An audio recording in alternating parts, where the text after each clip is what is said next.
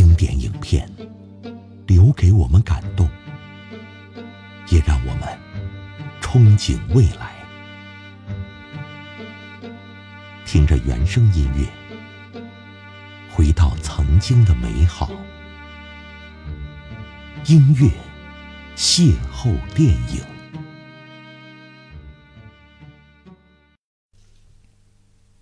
电影《老炮儿》从上映到获奖，一部自带流量和满满的话题感的电影。这是迄今为止我看到的国产电影中传递教义或者说传递精神内核讲得比较圆满的一部影片。六爷，您走啊？吃了吗您？赶紧带上，我都让人看出来。得嘞。以六爷冯小刚为代表的老北京，他们住胡同四合院儿，提笼遛鸟，满口的京腔京韵。他们活的就是一个仁义。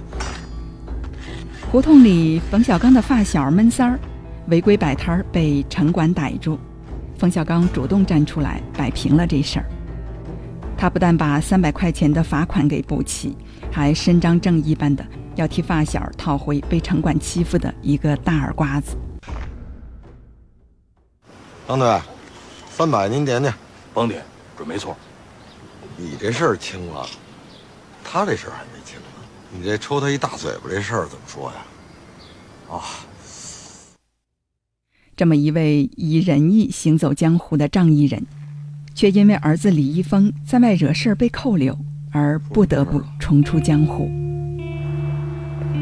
之前有一天晚上小莫回来以后，那脸明显就看着像被人揍了一顿似的。前一天晚上，乌泱把来一大波人，就把他给提了走了。儿子刮坏了小混混的高级跑车，对方开口索赔十万块钱。多年不见的发小杨火，如今成了大老板，东拼西凑，走投无路的六爷只能求助于他。对方甩钱给他，急需用钱的六爷还是因为面子给急了眼。在六爷的做人信条里，做人绝不能失了面子。靠一套房养老的六爷，只有从情妇许晴那里凑了八万块钱。办事儿丁是丁，卯是卯的他，毫不犹豫地将房产证甩给对方，活着就图一个气节。这是在北京，咱得按北京的规矩来。北京什么规矩？查价懂吗？就是说，一礼拜之后咱们约个地儿，你们爱来多少人来多少人，你们也甭管我们带多少人来，谁服了算谁的，这就不算欺负人了。大爷，开玩笑吧？大叔，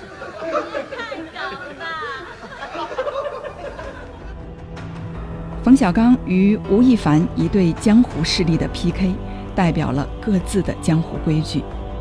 遵从老规矩打群架，哪方势力赢了，不但释放扣押的人质，连修车钱也不用赔了。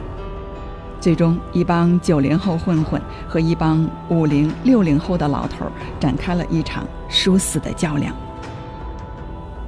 输赢已经不重要了，江湖规矩也已经洗牌，但是韩庚在人心中的道义却永生不变。人活一口气，生而为人的气节绝不能丢。老炮儿，一部值得一看的江湖道义电影。